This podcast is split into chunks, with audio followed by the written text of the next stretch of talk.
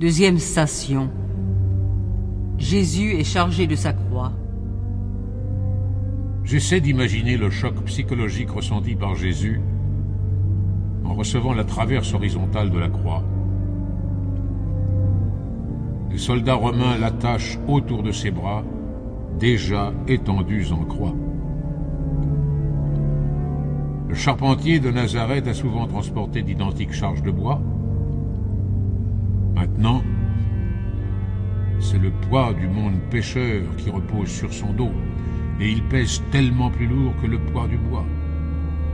Jésus en est surchargé.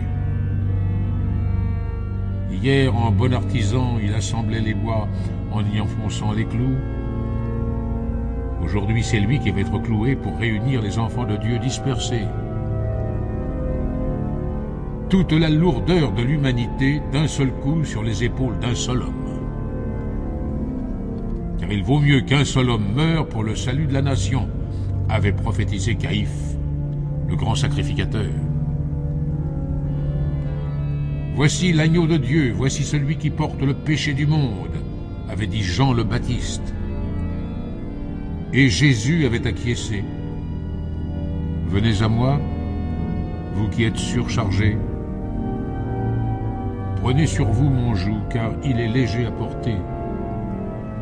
Mettez-vous à mon école, car je suis doux et humble de cœur, et vous trouverez le repos. Il avait offert de porter le poids de nos fautes. Il est pris au mot, pris au piège. En réponse à sa proposition pleine de tendresse, l'humanité se débarrasse de la responsabilité de ses fautes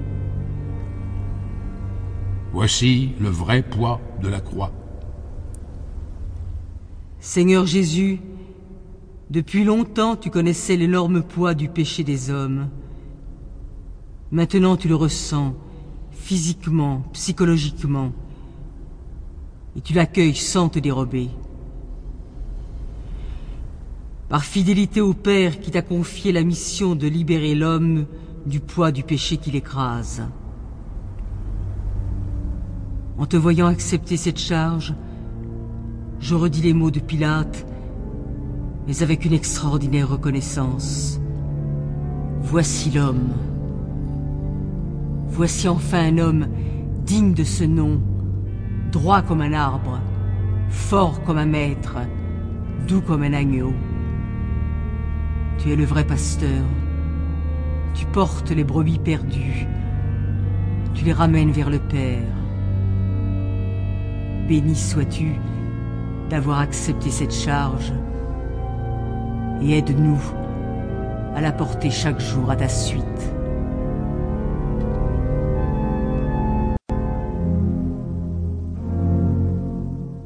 Troisième station. Jésus tombe une première fois.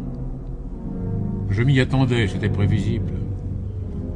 Un homme à ce point surchargé ne peut que tomber. Au fait, les deux autres condamnés, qui portent aussi leur croix, sont-ils tombés? Peut-être étaient-ils plus résistants que Jésus Je ne sais. Mais j'en suis certain, ils étaient beaucoup moins surchargés que Jésus.